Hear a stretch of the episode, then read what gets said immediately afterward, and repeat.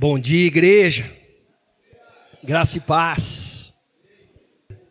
Queridos, eu tenho bastante coisa que eu quero compartilhar com vocês sobre é, a palavra de Deus, e é muito interessante que a, a visão que a Fê trouxe para mim tem tudo a ver com aquilo que nós vamos enxergar e ministrar pela palavra de Deus. Porque água na Bíblia é um dos símbolos da palavra de Deus, do conselho de Deus, da voz de Deus, né, que nos lava, nos purifica e nos dá essa força. E cordas, eu gosto de um texto de Oséias que fala que fomos atraídos por cordas humanas ao amor de Deus. E, obviamente, Jesus feito homem, mas cada um de nós, como esse povo que vai atrair pessoas, esse povo cheio da palavra, cheio da graça, cheio da força, da, da, do conselho, do governo de Deus, que vai atrair outros e levar a salvação a outros. Então, que nós sejamos este povo e que nessa manhã o Senhor continue falando conosco pela Sua palavra. Eu queria ler um textão com vocês, então fica com paciência aí, mas é importante. Tudo que diz respeito à palavra de Deus é importante. E vamos lá, é uma história conhecida. Está em 2 Reis, capítulo 6, no final do capítulo, e vai até o capítulo 7. E nós vamos ler do 24, do 6 e todo o 7 na NVT. Beleza? Vira para o seu irmão aí e fala: aguenta aí, vai ser bom. Desiste não. Porque de, se de tudo que eu falar for bobagem, pelo menos você lê um monte da palavra de Deus. Amém ou não? Amém. É isso. Diz assim a palavra de Deus: Algum tempo depois, porém, Ben-Hadad, rei da Síria, reuniu todo o seu exército e cercou Samaria. Como resultado, houve grande fome na cidade. O cerco durou tanto tempo que uma cabeça de jumento era vendido por 960 gramas de prata e um terço de litro de esterco de pombo por 60 gramas de prata. Um dia, quando o rei de Israel caminhava pelos muros da cidade, uma mulher gritou para ele: Ó oh, meu senhor, o rei, por favor, ajude-me. Ele respondeu: Se o senhor não a ajudar, o que poderei fazer? Não tenho alimento na eira, nem vinho na prensa de uvas. Mas depois o rei perguntou: Qual é o seu problema? Ela respondeu: essa mulher me disse: Vamos comer o seu filho hoje e amanhã comeremos o meu. Então cozinhamos o meu filho e o comemos. No dia seguinte eu disse a ela: Agora mate seu filho, para que comamos. Mas ela o havia escondido. O rei respondeu. Quando o rei ouviu isso, rasgou as suas roupas, e enquanto ele caminhava pelos muros, o povo viu que, por baixo do manto, ele usava pano de saco junto à pele. Então o rei jurou: Que Deus me castigue severamente se eu não separar a cabeça de Eliseu dos seus ombros ainda hoje. Eliseu estava sentado em sua casa com outras autoridades de Israel, quando o rei mandou um mensageiro até ele. Antes, porém, que o mensageiro chegasse, Eliseu disse às autoridades: O filho do assassino enviou um homem para cortar minha cabeça. Quando o mensageiro chegar, fechem a porta e não o deixem entrar. Logo ouviremos os passos do seu senhor atrás dele. Enquanto Eliseu ainda falava, o mensageiro chegou e comunicou a mensagem do rei. Toda essa desgraça vem do Senhor. Porque devo continuar a esperar no Senhor? Eliseu respondeu: Ouça essa mensagem do Senhor. Assim diz o Senhor: Amanhã, a esta hora, na porta de Samaria, seis litros de farinha fina custarão apenas 12 gramas de prata, e 12 litros de cevada também custarão apenas 12 gramas de prata. O oficial que auxiliava o rei ao homem de Deus disse: Ainda que o Senhor abrisse as janelas do céu, isso não poderia acontecer. Eliseu, porém, respondeu: Você verá com os próprios olhos, mas não comerá coisa alguma. Obrigado. Havia quatro homens com lepra sentados junto à porta da cidade. Por que ficarmos sentados aqui esperando a morte? perguntaram uns aos outros. Morreremos de fome se ficarmos aqui, mas também morreremos de fome se entrarmos na cidade, pois não há alimento lá. Vamos sair e nos render ao exército sírio. Se ele nos deixarem viver, melhor. Mas, se nos matarem, de qualquer maneira, teríamos morrido. Ao anoitecer, partiram para o acampamento dos Círios. Quando chegaram às extremidades do acampamento, viam que não havia ninguém ali, pois o Senhor havia feito o exército sírio ouvir ruídos de carros de guerra e o galope de cavalos e os sons de um grande exército que se aproximava. Disseram uns aos outros: O rei de Israel contratou mercenários hititas e egípcios para nos atacarem. Por isso fugiram ao anoitecer, abandonando tendas, cavalos, jumentos e tudo mais, e correram para salvar a vida. Quando os leprosos chegaram às extremidades do acampamento, foram de uma tenda a outra, comendo e bebendo, pegaram a prata, o ouro e as roupas que encontraram, esconderam tudo. Por fim disseram uns aos outros: Isso não está certo. Esse é um dia de boas notícias e não contamos a ninguém. Se esperarmos até o amanhecer, seremos castigados. Venham, vamos voltar e dar as notícias ao palácio. E aí eu vou resumir. Eles voltaram à cidade, contaram para os guardas, os guardas contaram para o rei. O rei falou: não, isso é um plano dos sírios que estão esperando a gente sair para tomar conta da cidade. Vamos mandar alguns espias, e aí, para ver se isso é verdade. E eles mandaram. E aí, é, eles foram seguindo o rastro, versículo 15 ali, e viram tudo que eles tinham deixado, roupa, equipamento, na fuga desesperados, e voltaram e contaram ao rei. E aí o povo correu, saqueou o acampamento, e de fato, naquele dia, tudo aconteceu como o profeta ah, tinha dito. E o oficial que auxiliava o rei, que ele colocou ali para controlar o fluxo da cidade, foi derrubado, pisoteado e morto. E tudo aconteceu, portanto, conforme o homem de Deus tinha dito, como tinha quando ele foi o rei lá e o mensageiro à sua casa. Fecha seus olhos, vamos orar. Pai Santo, obrigado pela Sua palavra, porque tudo que foi escrito foi inspirado pelo Senhor para nossa exortação, consolo, para nosso ensino. Vem, fala conosco pelo Teu Espírito, atrai nossa atenção, nosso coração, porque queremos ouvir Tua voz. Fala conosco através desse texto, da minha vida e de cada um aqui, em nome de Jesus. Amém. Bom, o texto vocês entenderam aí, né? Israel foi cercado pelo exército sírio. O cerco foi tão grande e durou tanto tempo que a fome era desesperadora. Eles começaram a. Não tinha mais filé mignon no açougue, picanha. O que tinha, o que restou era uma cabeça de jumento e custava quase um quilo de prata. E ainda você precisava, não tinha mais gás também, você precisava do cocô de pomba para acender o fogo e custava também uma graninha. E a fome era tamanha e tão severa, o perigo de morte era tão grande que duas mulheres entraram no acordo. Cara, a gente vai morrer, vamos matar seu filho, vamos cozinhar e comer, e amanhã a gente faz isso com o meu. E aí o rei passou inspecionando as tropas ali para ver o exército, como estava o inimigo, o que estava acontecendo.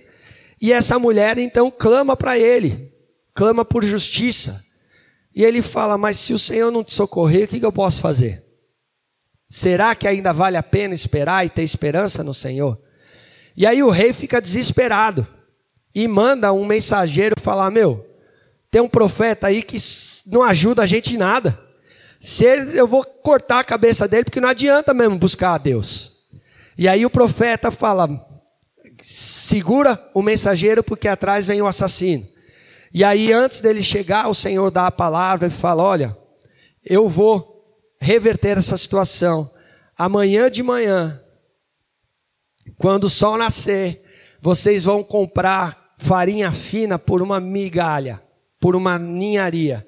Vocês vão comer, vocês vão ter essa situação mudada. E aí o, o auxiliar do rei fala: Mas para isso acontecer, é, o Senhor precisava abrir as janelas do céu, as comportas do céu, depende das ah, versões que você tem na Bíblia. E aí o profeta fala: Bom, você vai ver, mas não vai comer, porque não creu na palavra do Senhor. E aí você tem uns leprosos que estavam fora da cidade, fechada, cercada, sitiada, porque eles não podiam estar na comunidade, no povo de Deus por causa da sua lepra, eles eram banidos. Que eles falaram: bom, a gente tá, vai morrer de fome de qualquer jeito. Aqui na cidade ninguém tem nada para dar para gente. Se os sírios tiverem misericórdia, por acaso, pelo menos lá tem comida, a gente vai ter alguma chance de viver. Mas aqui não dá. E aí eles foram e encontraram o que Deus tinha feito. E diz o texto que Deus mandou um barulho de exército de guerra, de cavalos, de tanques, e os sírios falaram: Meu, os egípcios, os hititas vieram contra nós, porque Israel comprou como mercenários, e saíram correndo, fugiram, deixaram tudo o que acontecia lá, tudo o que tinha, saíram correndo, e a palavra do profeta se cumpriu, e ah, o povo de Israel foi liberto daquela situação. Beleza? Deu para entender a história? Eu podia ter falado tudo isso sozinho, mas se você não tivesse lido, você não ia saber os detalhes, né? Mas é importante você saber disso. É, eu gosto muito, nós aqui da igreja gostamos muito de perceber o que Deus quer falar e como Ele vem conduzindo é, as palavras, os ensinos, a, através das mensagens que são trazidas e tentar discernir o que Deus quer falar conosco. No domingo passado, o brother Mateus falou no AM sobre né, o verdadeiro Natal como o acesso à casa do Pai, à mesa do Senhor, o acesso que a gente tem agora à provisão de Deus quando Jesus nasce nos nossos corações. E a nossa reitora Denise, quem não conhece, está ali. O apelido do PM para ela, vocês que são do AM já sabem agora falou do perigo de uma vida cristã de aparência, sem fruto. Falou que o Senhor quer nos que aprendamos a nos relacionar com ele, recebamos então poder para tirar os montes do nosso caminho, aquilo que causa morte. E assim como Jesus fez a figueira secar, a gente impeça que a morte tome conta da nossa vida, a gente viva uma vida infrutífera.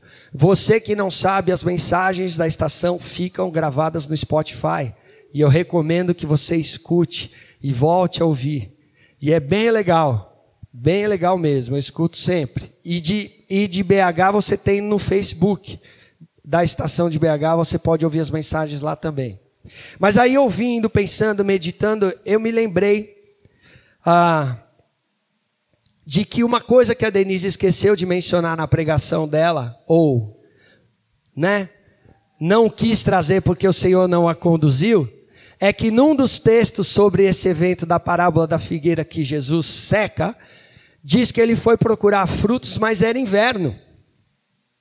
E no inverno, supostamente, não deveria ter frutos.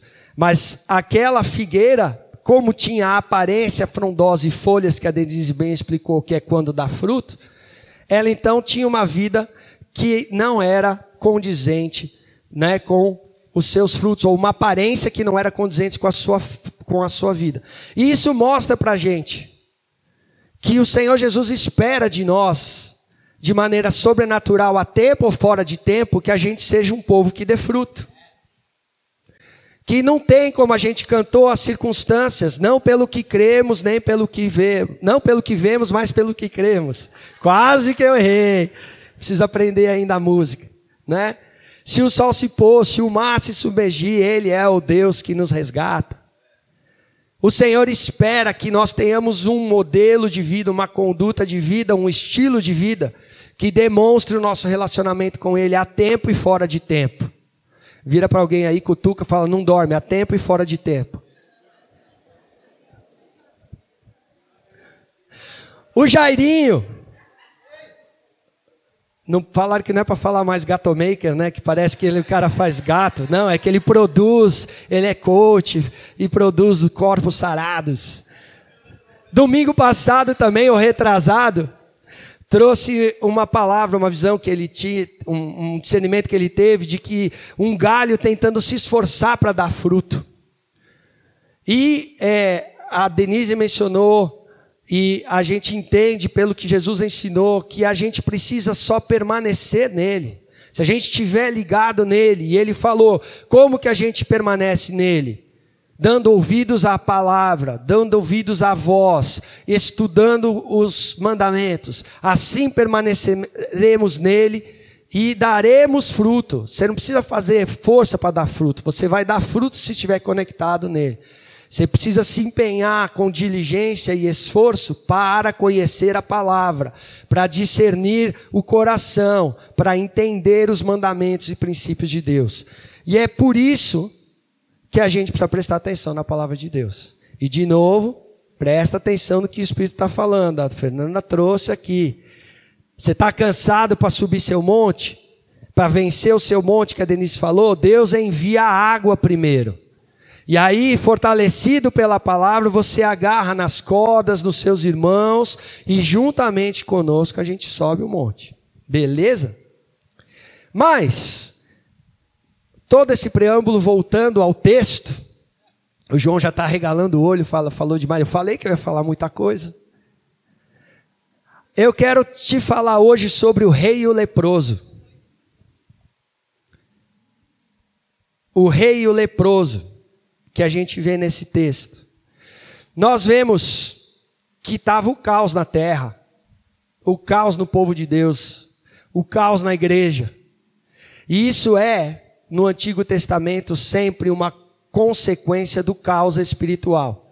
O povo abandonava Deus, você que né, já me ouviu pregar, já vai ouvir isso várias vezes colocava ídolos no lugar, substituindo Deus, não só estátuas ou imagens, mas algo em seu coração que assume o primeiro lugar, lugar de Deus, aquilo que só Deus pode dar. E essa corrupção espiritual gerava, consequentemente, uma corrupção moral. As pessoas abandonam a verdade, abandonam a justiça, abandonam os direitos ah, coletivos, para pensar somente em si, para viver para si. Esse é o problema do, do egoísmo, a corrupção moral. Isso gera exploração, violência, abuso, todo mundo buscando poder, prazer e glória para si mesmo. E isso traz a, o caos social na terra. Então, isso é um ciclo vicioso da palavra de Deus. Sempre que você olhar no Antigo Testamento, especialmente os profetas, você vai falar: olha, Deus falou que sempre que se abandonar a Ele, substituir, servir a ídolos, vocês vão se corromper, e sendo corruptos, vocês vão se tornar igual às nações que não conhecem a Deus, moralmente impuros, e vão se matar, se odiar, e o Senhor vai julgar vocês, a menos que vocês se arrependam. Anota isso aí, que é o, o Antigo Testamento inteirinho, porque apontava para aquele que viria trazer a quebra desse ciclo vicioso. E é isso que está acontecendo aqui. E o caos é tão grande, tão tremendo, que você vê pessoas chegando ao ponto de, primeiro, culpar Deus. O rei manda o, o servo falar: já mata aquele que fala a palavra de Deus, porque não está servindo para nada. Isso tudo é culpa dele. Será que a gente ainda deve esperar alguma coisa boa dele? E queridos, deixa eu te falar, talvez esse seja o seu montinho para subir hoje. Você passou por dificuldades, problemas, lutas, perdas, ah, necessidades e você está culpando a Deus. E eu quero que você preste atenção hoje no que a gente ainda vai aprender no, no texto, porque claramente você já viu aqui que isso não é culpa de Deus, mas é culpa das nossas escolhas, individuais e como povo de Deus, que fazemos a terra e a criação perecer. E aí, você vê esse, o rei, culpando a Deus, questionando o poder de Deus, a bondade de Deus, e esquecendo, primeiro, quem eram os pais dele. Porque o profeta fala: esse, esse filho de assassino vem ainda querer me matar. Se você olhar os pais dele na história de Israel, a descendência de qual ele faz parte, era simplesmente Acabe e Jezabel. Se quiser o retrato, é só colocar chifre e tridente que está lá. É, são os piores, o rabo, são os piores que representam o governo do inimigo. E esse cara vem, mas o profeta e Deus porque é misericordioso e bondoso, tenta libertar, quer quebrar essa hereditariedade maldita. E um pouquinho antes do texto que a gente começou a ler, você vai ler um relato de outro prodígio. O exército sírio tinha vindo para pegar o profeta e atacar a cidade. E é aquele texto que você já deve falar: mais são os que estão conosco do que os que estão com ele. E o profeta ora a Deus, o monte, a casa dele estava cercado, e ele, Deus fere de cegueira, ele leva até ao centro de Samaria, coloca na porta desse rei e fala: E agora, o que, que eu faço? É para a gente matar eles? E o profeta fala: Não, Nanina, não. Não foi você que conquistou isso, foi o poder de Deus. Serve a eles um banquete. Ama eles e mostra que há um Deus na sua vida que comanda todas as suas, as suas circunstâncias. E que você não precisa temer exército de homem nenhum, porque mais são os que estão conosco do que os que estão com ele. Fala aí para alguém, cutuca, não dorme, mais é os que estão conosco. do que estar com eles. Deus constantemente nos faz lembrar, faz lembrar os seus filhos que é Ele quem salva, liberta e prepara uma mesa na presença dos nossos inimigos e nos chama para agirmos da sua mesma maneira. Sabe o que Paulo fala lá em Romanos, quando fala, tem uma lista da característica do povo de Deus. No final, 19 e 20 fala: Se teu inimigo tiver fome sede, dá de comer e de beber. E no capítulo todo ele fala as marcas do povo de Deus, do cristão. É um amor sem hipocrisia, detestar o mal, paciente perseverante na tribulação, pacificadores, que vencem o mal com o bem e não são vencidos por ele. Anota aí sua lição de casa, lê Romanos capítulo 12. Anota aí. Lição de casa o pastor deu hoje. Romanos capítulo 12. Já que não tem culto à noite, você vai ler para entender as marcas do crente. Mas a gente esquece tudo isso. E a gente vive com raiva, culpando a Deus, como a culpa fosse de qualquer um, menos nossa. Menos nossa. É do mundo. E aí você vê esse caos terrível a ponto da corrupção ser tamanha que as escolhas que aparentemente se, se mostram como justas não são.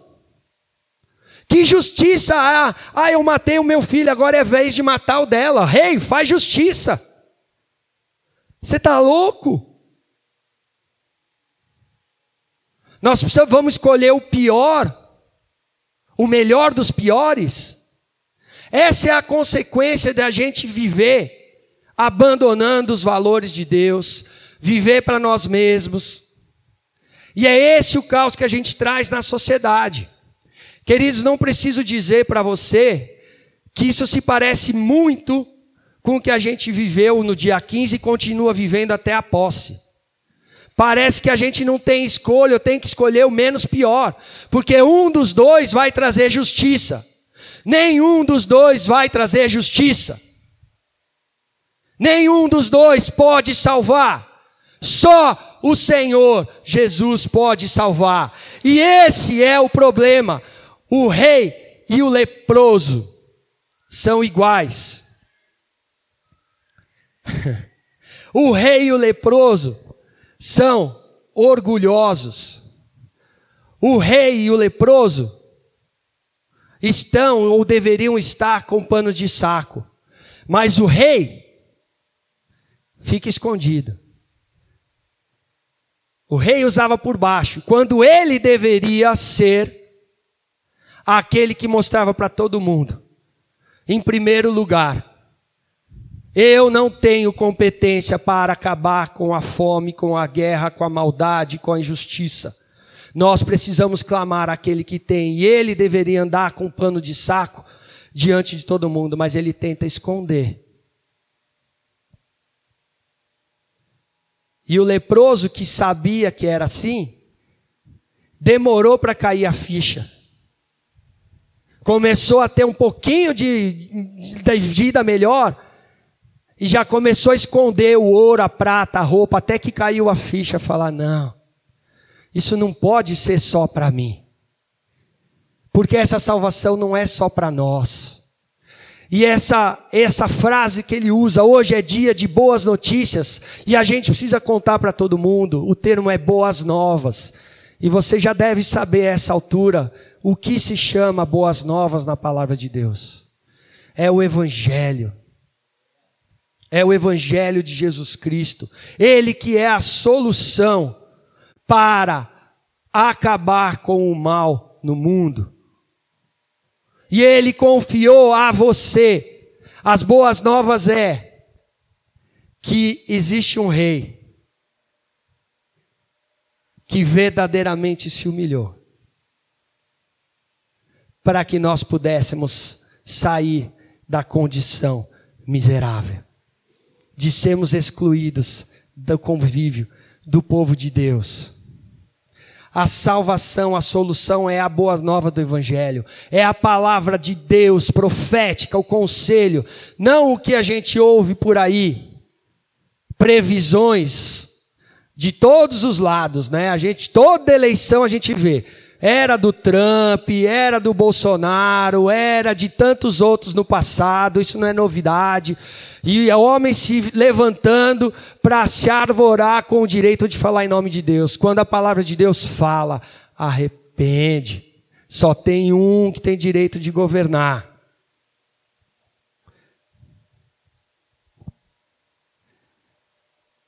A solução é o discipulado, é andar com Cristo, é entrar na casa dele, na escola dele, como Mateus e a Denise falaram, é aprender a amar a ele em primeiro lugar e amar o próximo por amor a ele. O que, que eu faço? Mato todo o meu inimigo? Não. Põe uma mesa diante dele, serve em amor e mostra que rei você serve. A Bíblia nos conta de um rei.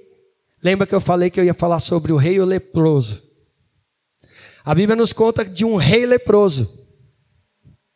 O nome dele era Uzias.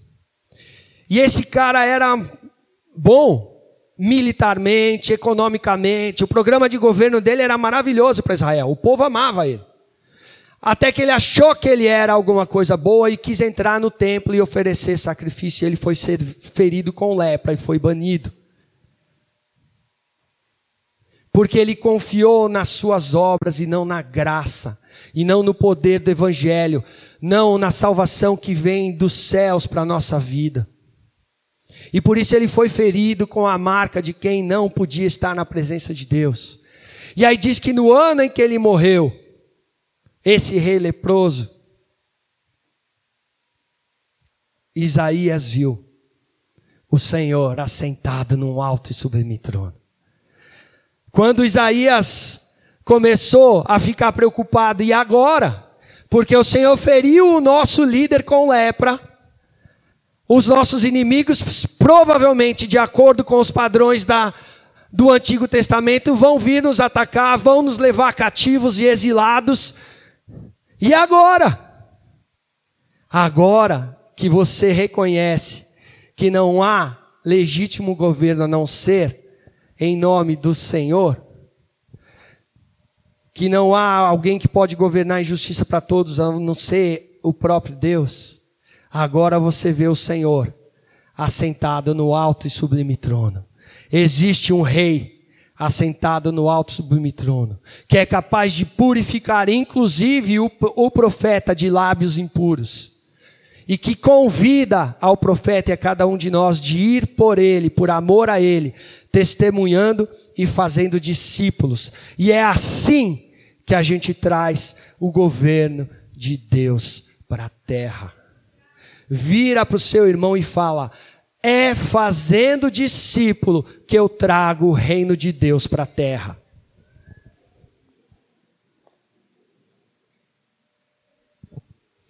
Para fazer discípulo, primeiro a gente precisa ser discípulo.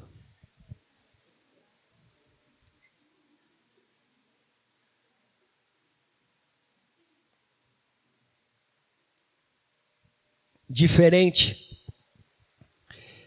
como eu mencionei antes, do rei que queria esconder a sua humilhação, do leproso que era humilhado por circunstâncias. O nosso rei tirou o seu manto real, vestiu o pano de saco, mas não só isso, ele foi completamente despido, nu na frente de todos.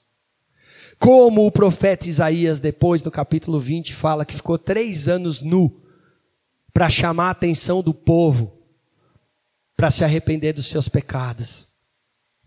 Jesus foi, foi despido na cruz para devolver a autoridade do Pai de governar sobre a sua criação em amor e misericórdia e não juízo. Ele tem toda a autoridade, mas ele quer se relacionar conosco. Se ele viesse somente para nos julgar, nos exterminaria. Mas porque Jesus se humilhou, ele reconquistou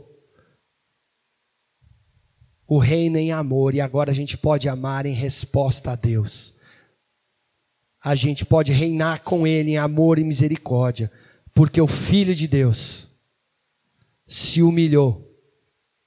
O Filho de Deus se humilhou para trazer a salvação. Queridos,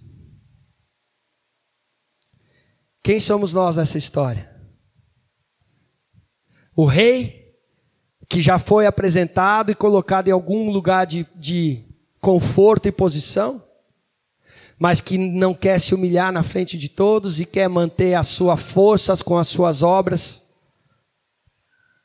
a sua vida, você não vai ter sucesso. Os leprosos, que são humilhados pelas circunstâncias, mas também não reconhecem que eles não são o centro da vida ou aqueles que se arrependem, que se humilham como seu rei.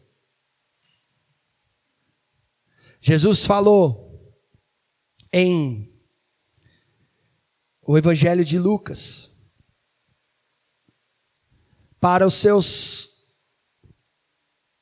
discípulos e para aqueles que eram religiosos, porque chegaram para ele falar do Senhor.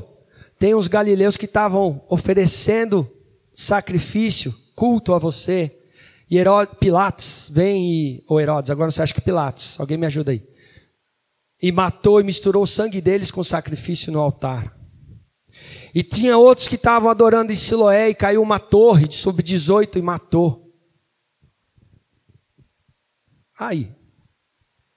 Pilatos, obrigado. E aí Jesus então pergunta para eles: Mas isso aí aconteceu por quê? Foi por isso que eles sofreram? Não pensem que vocês são mais justos do que eles, que eles sofreram o mal, porque eles eram ruinzinhos e vocês sofrem, vivem o bem porque vocês são bonzinhos. Se vocês igualmente não se arrependerem, morrerão. Não importa se você está no palácio ou se você está na miséria, não importa. O que importa é que o Senhor abriu não só as janelas dos céus, as comportas do céu, mas o caminho no véu que foi rasgado. E Ele trouxe a boa nova para que você vivesse e não vivesse mais sobre a escravidão do pecado, sobre a escravidão da morte, sobre um cerco que não há esperança. Nós podemos esperar o bem, porque o Senhor já nos deu o seu filho. Nós também éramos excluídos do povo de Deus, mas o sol da justiça nasceu. Como naquele dia que nasceu boas novas, no terceiro dia ele ressuscitou. Ele venceu a morte e ele falou: Agora eu vou para o meu pai e vosso pai. Agora vocês fazem parte do povo. Agora vocês não estão mais lançados a todo tipo de jogo de recompensa, bonzinho, malzinho, mas todos nós éramos excluídos, leprosos diante da palavra de Deus.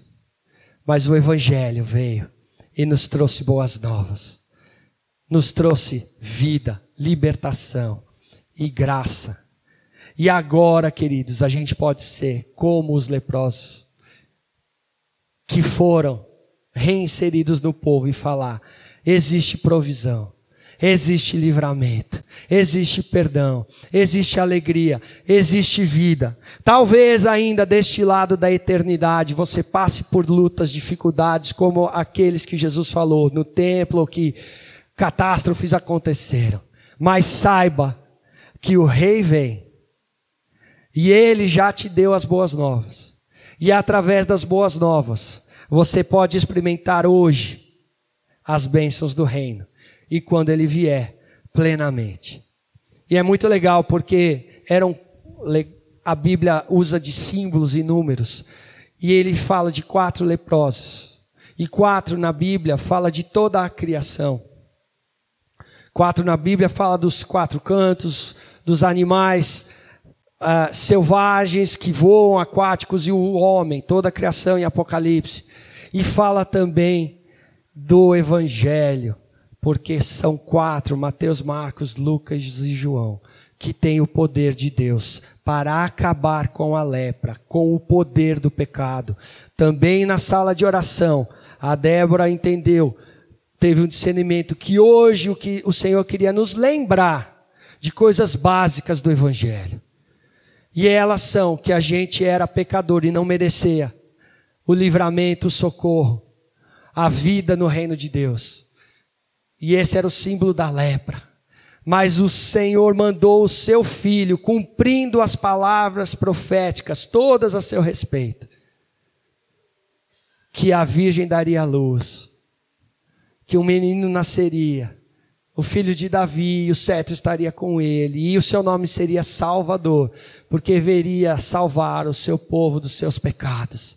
E agora a gente não mais precisa viver com medo, sem esperança, sem alegria, porque o Senhor abriu a porta, as janelas, o caminho do céu, para que nós tivéssemos comunhão com Ele. E agora o nosso papel é, como Isaías, falar: Senhor, envia-me a mim. Faz-me seu discípulo e ajuda-me a testemunhar e fazer discípulos, porque é o teu evangelho que é a cura para as nações. É o teu reino que é a cura para as nações. É o teu governo que é legítimo e é único e bom. Que você saia daqui nessa manhã encorajado. Que você saia daqui dessa manhã percebendo que não dá para ficar com uma falsa humildade no palácio e nem culpando a Deus pelas suas necessidades ou dificuldades, porque Ele já te mandou o livramento, Ele já mandou a Sua palavra, o Verbo vivo encarnado, que pagou o preço, humilhou na cruz para que você tivesse vida e vida em abundância. E agora é seu papel viver aprendendo dele e ensinando sobre ele para aqueles que ainda não conhecem. Amém? Glória a Deus.